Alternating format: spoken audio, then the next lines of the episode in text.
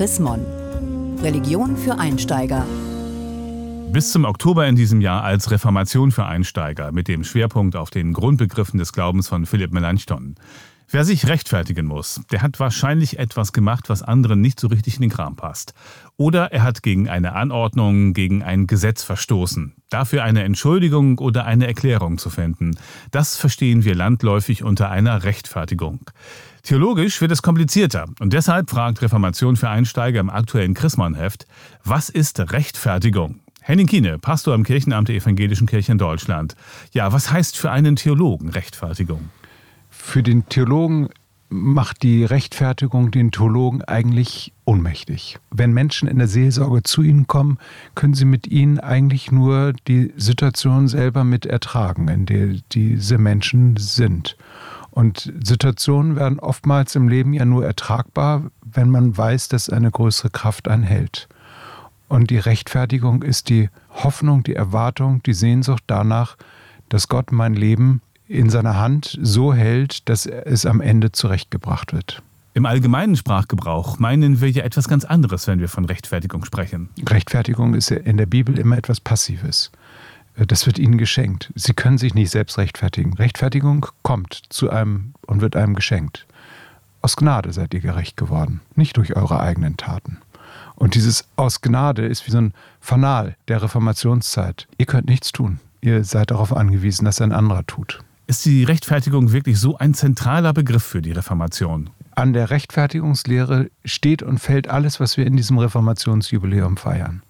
Was wir hier erleben, ist der Höhepunkt des Reformationsjubiläums, wenn in Religion für Einsteiger, also in Reformation für Einsteiger nach der Rechtfertigung gefragt wird, dann sind wir sozusagen im Kern, im Herzstück des Reformationsjubiläums angekommen. Philipp Melanchthon schreibt in seinen Grundbegriffen des Glaubens, erst durch Erfahrung begreift der Mensch das Göttliche.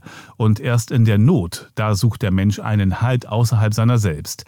Kann denn der von sich selbst Überzeugte gar nicht richtig glauben? Also diese Selbstsicherheit und das, was die Reformation auch kritisiert, dass der Mensch sich groß macht, bedeutet eine Kritik daran, dass der Mensch sich abisolieren kann und sich ohne Gott erleben kann. Also sich selbst an die Stelle Gottes setzen könnte. Also der Mensch, der sich aufbläht, der große Worte macht, läuft Gefahr, sich auch von anderen Menschen abzutrennen. Und insofern war die Reformation eine soziale Bewegung, die auf der einen Seite die Anbindung an Gottes Gnade geschaffen hat und auf der anderen Seite immer die Verpflichtung zum anderen Menschen hin mit in die Welt gestellt hat. So kann eigentlich so ein selbstbewusster, aufgeblähter einzelner Mensch nicht sein nach der Reformation, sondern er ist immer in Relation, immer in Beziehung. Und jede Beziehung lebt davon, dass mir in der Regel ja mehr geschenkt wird, als ich selber an andere zurückschenken kann. Also nimm dich selbst bloß nicht so wichtig? Nimm dich selbst nicht so wichtig. Nein, tu es bitte nicht. Äh, sieh mal rechts und links von dir, wer da noch lebt, äh, sind Menschen wie du und ich.